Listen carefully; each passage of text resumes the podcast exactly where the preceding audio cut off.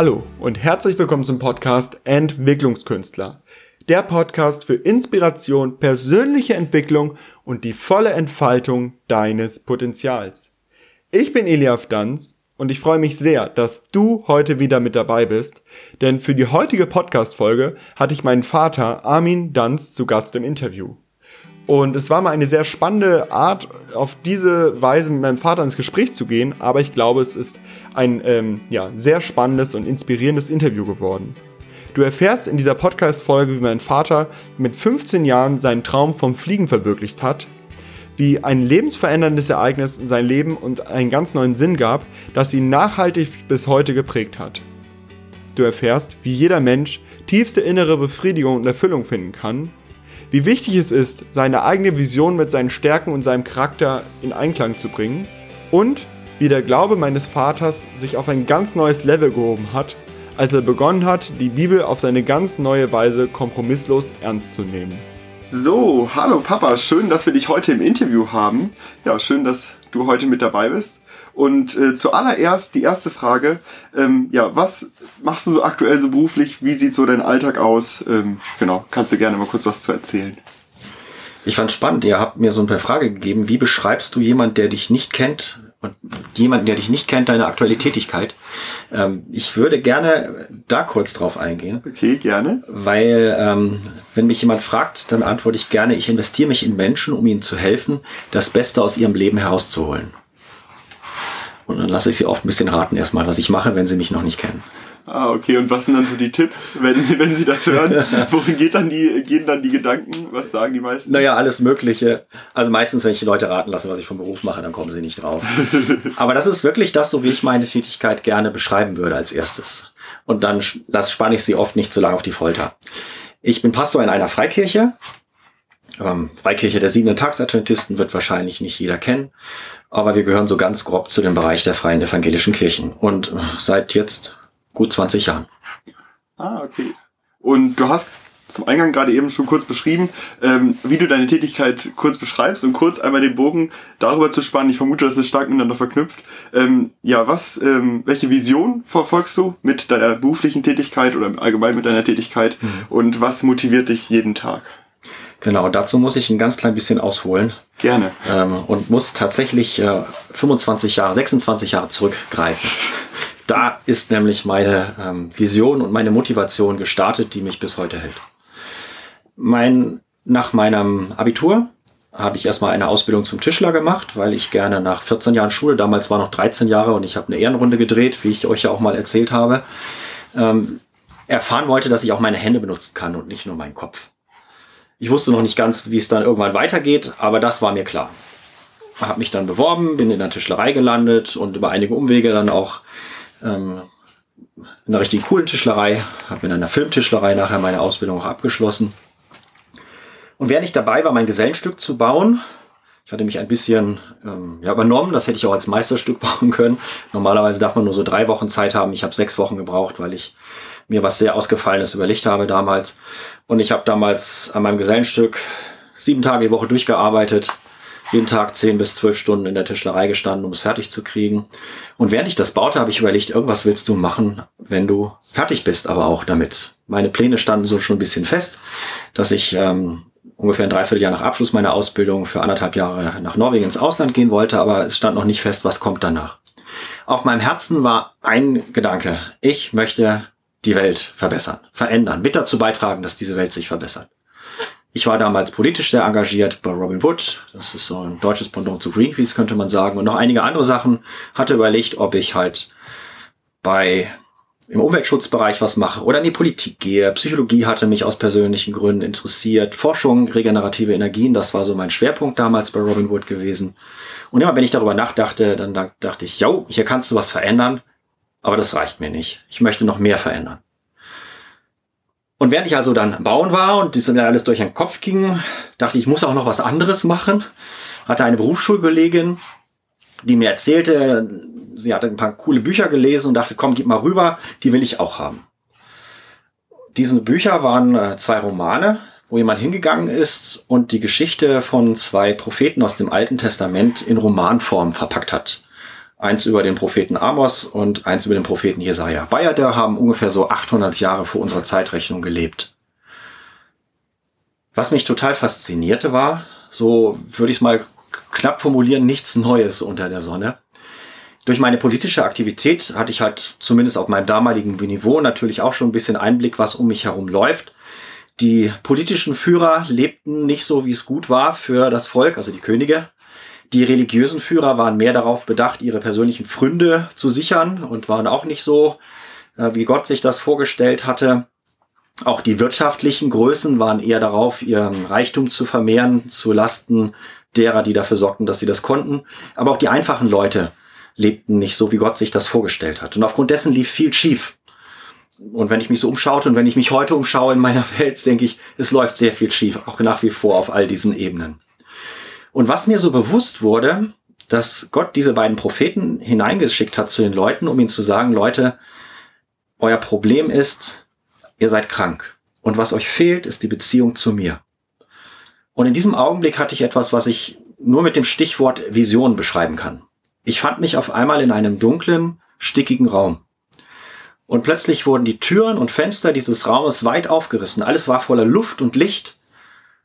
Und ich erlebte, wie Jesus Christus wirklich von hinten an mich rantritt, seine Hand auf meine Schulter legt und sagt, das ist dein Auftrag, Armin. Geh zu den Menschen und sag ihnen, dass sie krank sind. Was ihnen fehlt, ist die Beziehung zu mir. Und das hat mein Leben mit einem Schlag verändert. Von diesem Punkt an.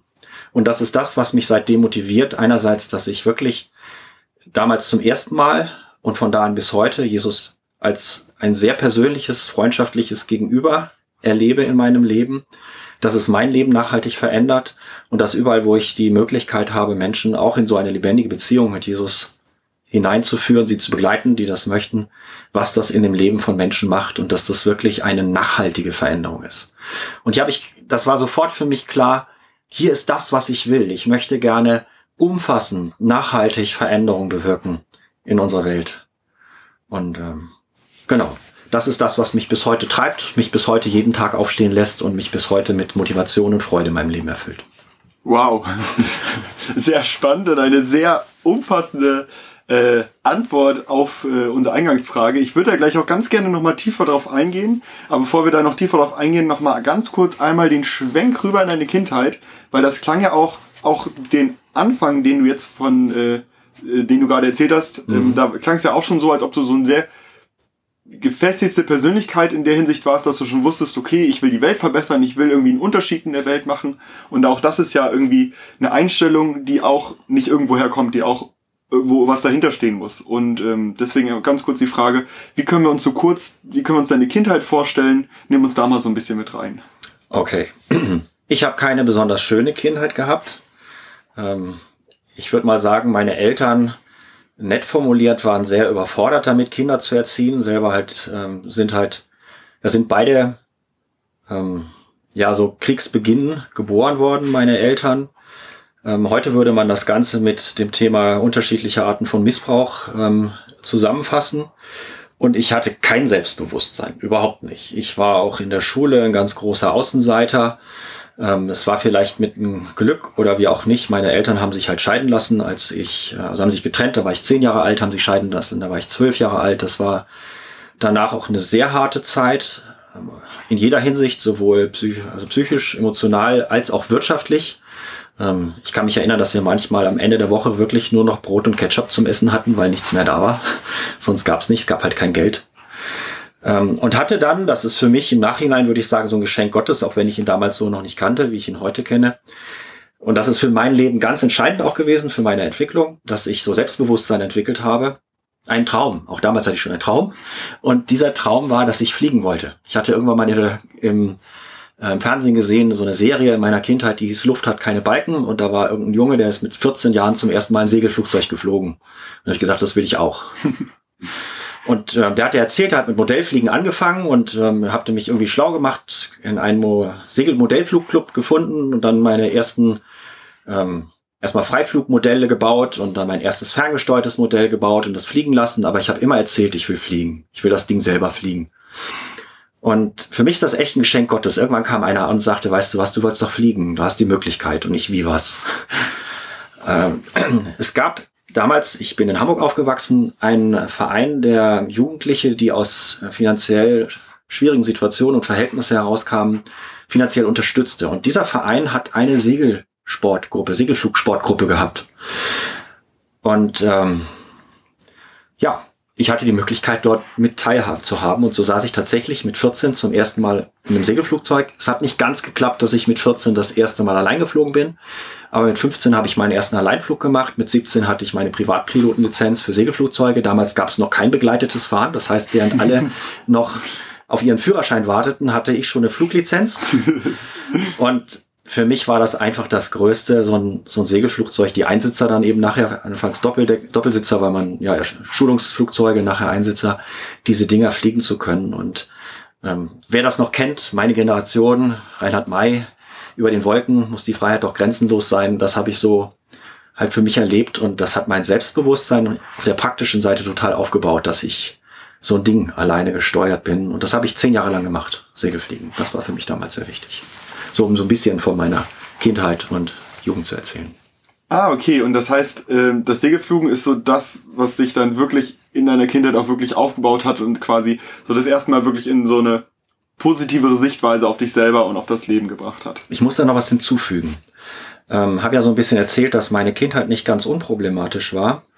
Und mein Segelfluglehrer von damals war für mich ja eine ganz wichtige männliche Bezugsperson. Also einer von den Fluglehrern.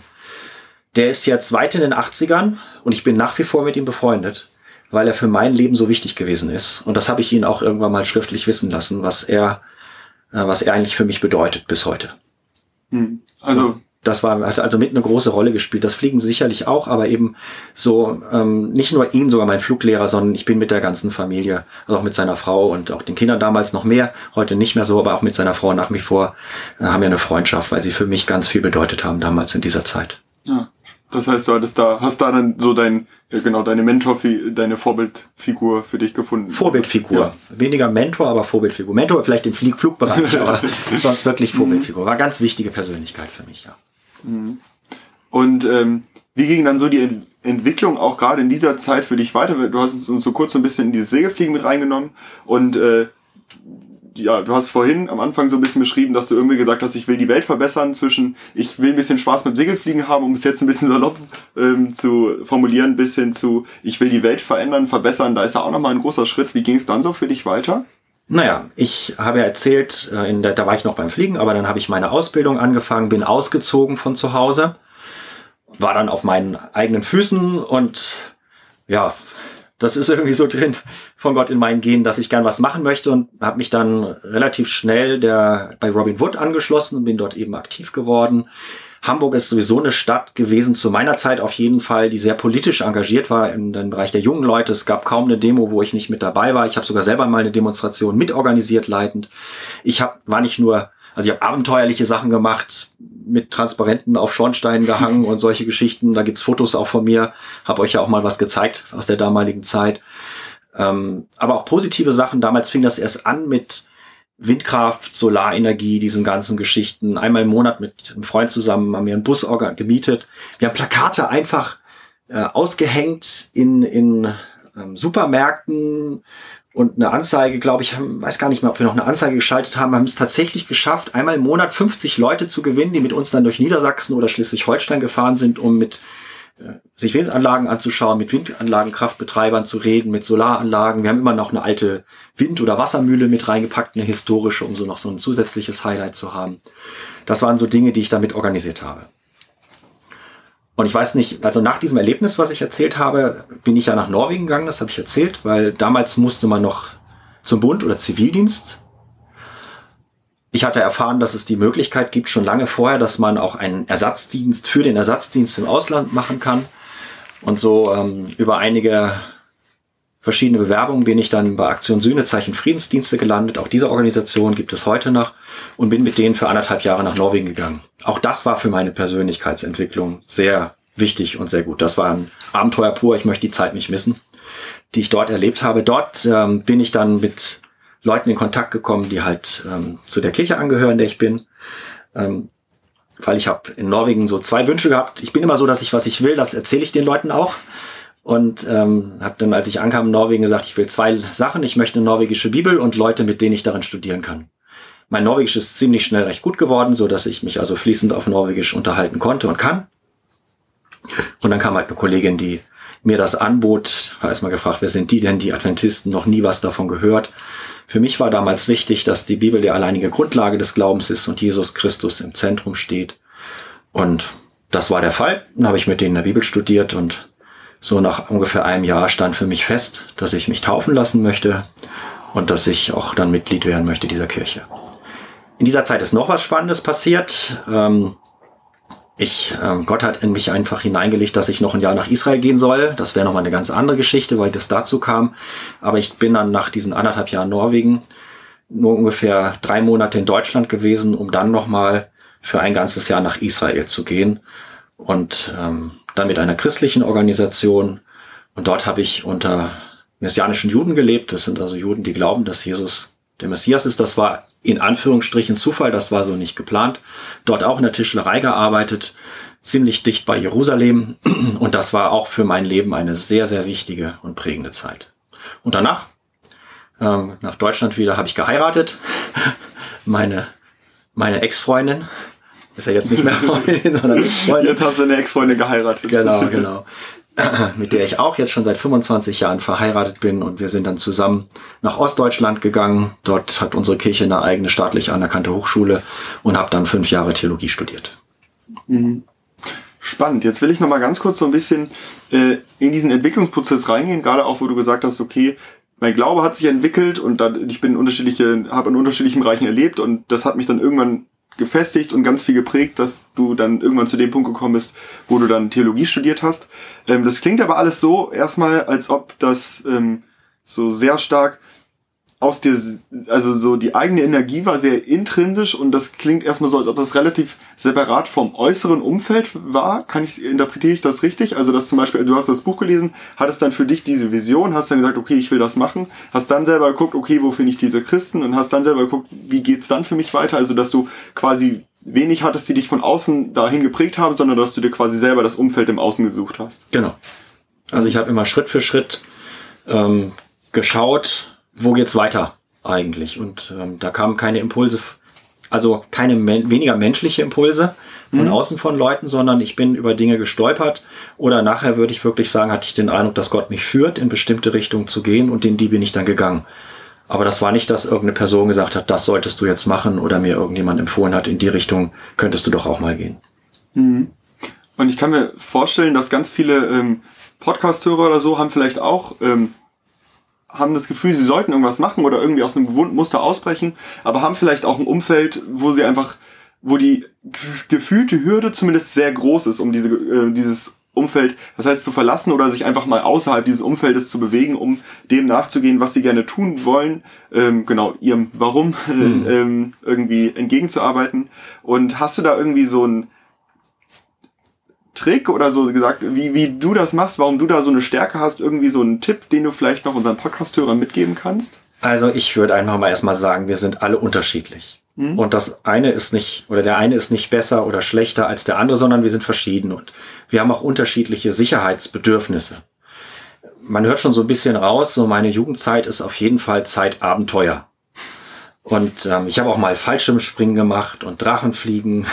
Also, also einmal alles mitgenommen. Ja, ich würde oder ich hab, eine ganze Latte. Ich habe immer noch ein paar Wünsche.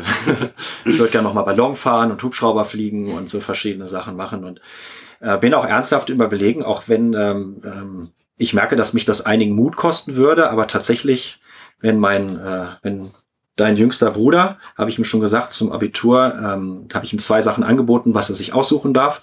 Und das sagt, das eine möchte er machen, das ist ein Tandemsprung. Und ähm, das überlege ich, spring mit. also nochmal wieder reinstürzen ins Abenteuer. Aber ich merke auch, dass ich ähm, größeres Sicherheitsbedürfnis habe, wenn ich jetzt älter geworden bin. Mhm. Ähm, wenn man jetzt hinfällt, wenn ich jetzt hinfalle, tut's mehr weh, habe ich manchmal das Gefühl als früher. Also ich, um das kurz zu machen. Ich sehe mich selber als einen Menschen, der auch ähm, risikobefreudig ist, der auch das Abenteuer durchaus gesucht hat und auch immer wieder sucht. Und es gibt eben andere, bei denen das nicht so ist. Und ich glaube, das ist auch nicht schlecht, weil es braucht auch unterschiedliche Menschen. Und von daher würde ich sagen, es muss sich niemand verbiegen, sowas zu machen, sondern er oder sie sollte gucken, was passt zu mir und das dann machen. Mhm. Also ein bisschen gucken, was ist sowieso schon da und daraus sich dann weiterentwickeln. Man kann auch ruhig seine Grenzen austesten, aber auch selbst das ist nicht jedermanns Sache. Und von daher vielleicht wirklich auch ähm, sich selber eher so an, also eher bereit sein, sich anzunehmen, wie ich bin. Und zu sagen, okay, das bin ich und das passt zu mir und das bin ich nicht. Ich muss mich auch nicht verbiegen oder vergewaltigen, so würde ich sagen. Mhm. Und ähm, in dieser ganzen Entwicklungsphase gab es da auch irgendwie Einflüsse, die sich stark in deiner Entwicklung versucht haben zu bremsen, gefühlt oder auch irgendwie offensichtlich oder irgendwie die auch, wo Einflüsse negativ einfach waren auf deinem Weg? Oder hattest du das so gar nicht oder gar nicht so wahrgenommen? Also ich denke, nachdem ähm, ich die, also für mich, als ich mich dieses Erlebnis mit Jesus hatte, kann ich mich nicht erinnern, dass es wirklich gibt, dass mich jemand in meiner Entwicklung bremsen wollte. Ich bin auch immer noch bereit, ich wäre sogar bereit, meinen Beruf aufzugeben. Also ich wäre nicht bereit, aufzuhören, für Jesus mich einzusetzen. Aber das heißt nicht, dass ich das unbedingt als Pastor tun muss ich wäre auch bereit, wenn Jesus sagt, es ist jetzt was anderes dran, dass ich alles an Nagel hänge und einen anderen Weg weitergehe. Vorausgesetzt natürlich, dass deine Mutter mitgeht. Ja. Aber ähm, wir, wir ticken schon ganz gut zusammen und wir ergänzen uns auch ganz gut in unserer Unterschiedlichkeit, die wir sind. Und das würde dann auch schon entsprechend sein. Aber wir sind beide so auch, dass wir bereit wären, auch nochmal ganz neue Wege zu gehen. Und von daher, ähm, ich finde, was ich spannend finde an meinem Beruf, auch in, in meiner Kirche, wo ich bin, ich habe sehr, sehr große Freiheiten, wie ich äh, meine Arbeit gestalte. Und das brauche ich auch. Also wenn ich ziemlich enge Vorschriften hätte, in denen ich mich bewegen müsste, dann wäre ich, glaube ich, schon nicht mehr da, wo ich bin. Also dann hätte ich mir einen anderen Arbeitgeber gesucht oder ganz anders mich orientiert. Und das brauche ich. Ich brauche diese Freiheit. Und die ist mir in den 20 Jahren, die ich jetzt bei meinem derzeitigen Chef bin, äh, weil wir sind so ein bisschen von der Struktur her, bin ich nicht von der Ortsgemeinde angestellt, von einer übergeordneten Struktur. Da ist mir diese Freiheit, ähm, ja, die ist mir einfach gegeben worden. Bis heute erlebe ich das so. Mhm. Ja, das ähm, klingt auch, das geht wieder stark zu dem, was du ganz am Anfang erzählt hast, wo du sagst, ich habe das äh, mache ich jeden Tag und das mache ich beruflich, mhm. wo du da sage, sagst, ich brauche da auch so ein bisschen die Freiheit und muss das so ein bisschen für mich selbst ausleben mit der eigenen Vision. Jetzt nochmal ganz kurz zurück, du hast dann Theologie studiert und da ich dein Sohn bin, weiß ich, danach ging noch einiges an Entwicklung weiter und es ist noch viel passiert und mit dem Theologiestudium war nicht irgendwie das Ende, das Ziel erreicht, wie auch immer. Mhm. Ähm, magst du uns da auch so ein bisschen mit reinnehmen, wie es da für dich weiterging? Ja, es ist ganz unterschiedlich. Wir hatten eigentlich vor, noch mal ins Ausland zu gehen. Ähm, also deine Mutter und ich. Und wollten dort nochmal wirklich für Jesus, für die Menschen aktiv werden. Und ähm, da ich das Abenteuer und die Herausforderung liebe, also ich wäre am liebsten in den Dschungel gegangen. das ganz extreme Abenteuer. Ja, genau, das ganz extreme. Da sind aber unsere Sicherheitsbedürfnisse ein bisschen unterschiedlich. Das gefiel also der Kirsten nicht so gut. Dann war mir klar, ich möchte auf jeden Fall dorthin, wo, wo Menschen sind, die noch nicht so von Jesus gehört haben. Und dann kam als nächstes die islamische Welt für mich auf den Schirm, was nicht, auch nicht ganz ungefährlich ist. Und es war dann so der Kompromiss, dass wir, der gedankliche, dass wir in die Türkei gehen. Und wir waren auch schon dabei, alles vorzubereiten für die Türkei. Und es war klar, dass wir nach der, äh, nach dem Abschluss meines Studiums noch ein, zwei, drei Jahre in Deutschland ähm, angestellt sein wollten, um uns darauf vorzubereiten und dann in die Türkei zu gehen. Und ähm, Vielleicht, das, also das so das eine. Die erst, das erste Jahr war nicht so positiv, weil ich ähm, in Deutschland gibt's auch kulturell unterschiedliche Situationen, weil auch viele Einwanderer nach Deutschland gekommen sind und ich war in ein kulturell aus meiner Sicht schwieriges Feld gekommen. Ähm, heute würde ich das mit meinem Wissen, was ich auch habe, wenn ich Chef wäre, anders machen. Ich, man kann nicht jemand in ein kulturelles Umfeld setzen, ohne ihn darauf vorzubereiten. Ich war völlig unvorbereitet, bin in sämtliche Fettnäpfchen getreten, die es zu treten gab.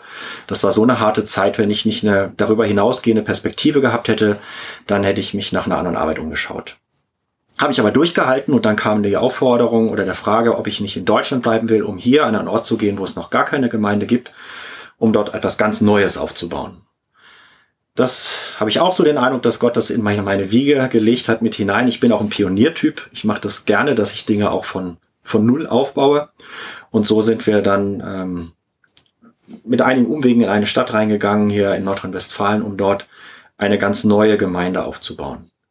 Das war auch eine sehr harte Zeit, weil ähm, Jesus ist nicht so hip, würde ich mal formulieren. Also es ist schon, manchmal habe ich das Gefühl, wenn man jemand sagt, wenn ich jemand erzähle, dass ich wirklich Jesus zum Freund habe und dass Jesus mit mir so redet, wie wir uns unterhalten. Nicht, dass ich seine physische Stimme höre, aber dass ich doch schon äh, seine Stimme höre und ihn auch erlebe. Ähm, und noch einiges darüber hinaus, dass Leute mich sehr schräg angucken. Und dass ich sage, ich glaube, das, was in der Bibel steht, das nehme ich ernst, ähm, als wenn ich vom Mars gelandet wäre. Und so waren auch, äh, ist eine super spannende Zeit, besonders die ersten sechs Jahre, aber auch eine sehr, sehr harte Zeit. Bis dann, da war dann so ein weiterer Wendepunkt in meinem Leben, ich an so eine Krise reinkam und sagte, irgendwas ähm, muss jetzt anders werden. Ich war ziemlich frustriert und habe für mich die Bibel halt, die nehme ich jeden Tag in, den Hand, in die Hand, aber da habe ich sie dann erneut für mich in die Hand genommen und gesagt, also entweder stimmt das, was in diesem Buch steht, dann muss es auch erlebbar sein, oder es stimmt nicht. Mit stimmt meinte ich besonders, von Jesus wird erzählt, dass er viele Menschen geheilt hat und äh, eine ganze Menge Wunder getan hat. Und der eben auch schon erzählt hat, dass er Gottes, na klar, er war auch so eng mit seinem Vater verbunden, dass er seine Stimme gehört hat und ähnliches. Und ich habe für mich gesagt, wenn es nicht stimmt, was hier steht, dann kann ich den Beruf nicht weitermachen, weil für mich, für meine Persönlichkeit ist es wichtig, authentisch zu sein. Und wenn ich den Leuten irgendwas erzähle und diese ganzen Bibeltexte irgendwie dann, ja, ich halte eine Predigt und verdrehe dann, also versuche das irgendwie zu verschöngeistigen oder irgendwelche Dinge da rauszulesen, aber nehmen sie nicht so, wie sie stehen, dann erzähle ich den Leuten nicht die Wahrheit. Und das kann ich nicht. Und dann habe ich für mich gesagt, wenn also das die meine Entscheidung ist, mein Schluss, den ich aus dieser Nummer ziehe, dann muss ich mir einen anderen Beruf suchen, dann kündige ich. Aber auf der anderen Seite hatte ich schon so viel mit Gott erlebt, dass ich sagte, es muss stimmen. Ich habe ja nur eine Erfahrung erzählt, aber ich habe eine ganze Menge andere Sachen auch schon mit Gott erlebt. Ich habe gesagt, es muss einfach stimmen, es kann nicht falsch sein. Und einfach für mich dann die Entscheidung getroffen, das Problem ist also nicht das Buch, das Problem ist auch nicht Gott, das Problem bin ich. Ich habe was zu lernen. Und damit hat eine Reise begonnen, auf der ich mich nach wie vor befinde. Ich bin noch lange nicht da angekommen, wo ich weiß, wo das, wo es hingehen kann auf dieser Reise. Aber auf dieser Reise habe ich dann tatsächlich angefangen zu erleben, dass wenn ich und auch Leute, denen ich das weitervermittelt habe, für Leute beten, dass sie ähm, ja, ich nehme einfach das biblische Wort, dass sie Heilung erfahren. Also, dass Leute frei werden von allen möglichen Beschwerden, chronischen Krankheiten und ähnlichen Dingen, einfach dafür, dass wir ein Gebet mit ihnen gesprochen haben. Mein Tagebuch, ich habe ein Tagebuch, was ich führe, nahezu täglich, wo ich alles Mögliche reinschreibe. Das ist auch eine Art, wie ich mit Gott kommuniziere, weil ich hier ganz viel höre von Gott, das schreibe ich da auch rein. Ähm, das ist voll von, von Erfahrungsberichten äh, darüber, was ich erlebt habe, was wie Menschen verändert worden sind an Körper, Geist und Seele, um es mal so zu sagen, weil wir für sie gebetet haben. Ähm, das geht so weit, dass ich sogar, Moment, ich mache noch ein Studium nebenbei, also ich mache noch ein Leadership, Master in Leadership, mache ich jetzt seit ähm, ein, dreiviertel Jahr.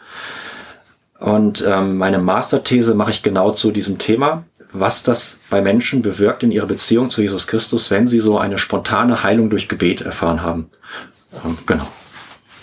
Das war so ein ganz wichtiger Wendepunkt in meinem Leben.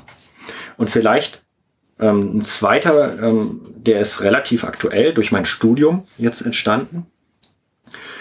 Weil ähm, wenn ich so ein bisschen, ich bin jetzt Anfang 50, und wenn ich dann so mein Leben schaue, was eigentlich meine Träume und Visionen sind, mit denen ich gestartet bin, also von dem Punkt an, wo ich dieses Erlebnis mit Jesus hatte und wo ich jetzt bin, dann hätte ich gerne noch viel mehr erreicht. Also noch viel mehr Menschen ähm, begeistern wollen können für, für diesen, für Jesus einfach und eine lebendige Beziehung mit Jesus und sehe auch so manches. Ich bin durch äh, nicht nur durch mein Studium, sondern weil ich auch immer über den Tellerrand meines Lebens versuche hinauszustauen, auch über den Tellerrand meiner eigenen Kirche. Also ich bin durchaus auch an, an Orten zu finden, wo Leute sind, die und auch Christen zu finden sind, die nicht unserer Kirche angehören, auch um von ihnen zu lernen und äh, verfolge auch manche auch im Internet. Einer davon ist zum Beispiel Daniel, Daniel, Daniel Kollender, äh, von CFAN, Christ for All Nations. Und wenn man da mal auf die Homepage geht, dann sieht man, ich habe mit ihm auch das Vorrecht gehabt, ihn persönlich zu interviewen.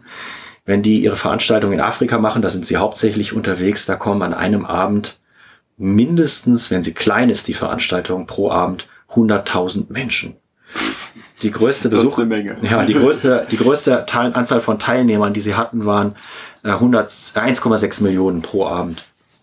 Und der, wenn ich schaue, ich habe jetzt gerade so eine Nachricht gekriegt, wie viele Menschen sie letztes Jahr erreicht haben, die gesagt haben, ja, ich bin begeistert von Jesus und will mehr mit Jesus. Äh, ungefähr 1,6 Millionen Menschen auch tatsächlich haben sie allein letztes Jahr erreicht. Und wenn ich dann mein Leben vergleiche, denke ich, wow. Aber, und das finde ich ganz spannend, wir, ich habe ja eben gesagt, wir sind alle unterschiedlich. Und wir sollen auch ähm, nicht immer gucken, was sind andere besser, sondern was ist das, was in mir drin ist. Durch mein Studium bin ich äh, auf Simon Sinek gestoßen der äh, ein paar Bücher geschrieben hat. Zwei davon sind auch ins Deutsche übersetzt, also die ich besonders auch gelesen habe, aber ich habe sie in Englisch gelesen, weil mein Studium läuft auf Englisch. Das eine heißt äh, Starte mit Warum und das andere Finde mit Dein Warum. Und er sagt, ähm, es gibt so drei Ebenen, auf denen wir leben. Das eine ist, was wir machen. Das andere ist, wie wir es tun. Und ähm, das dritte ist, warum wir es tun.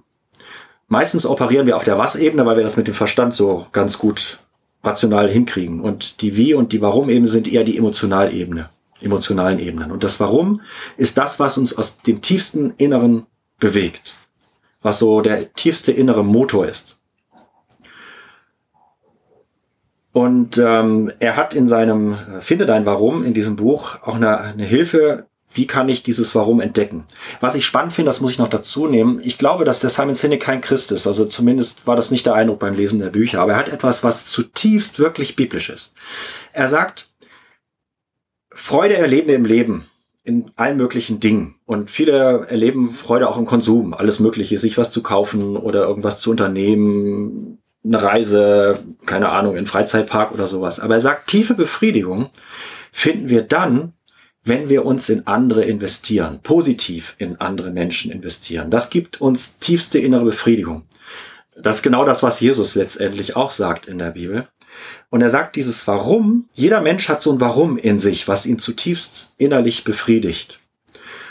Und das herauszufinden, das ist quasi die Grundlage, auf der wir dann alles weitere aufbauen. Und er hat in diesem zweiten Buch, was er geschrieben hat, was ins Deutsche übersetzt wurde, ist Finde dein Warum, so eine Hilfe, wie ich mit jemandem zusammen dieses Warum herausfinden kann. Und ähm, das habe ich mit einem Studienkollegen zusammen für mich gemacht und dann festgestellt, dass ich wieder mit meinem Warum auch an meinem Erlebnis mit Jesus angekommen bin.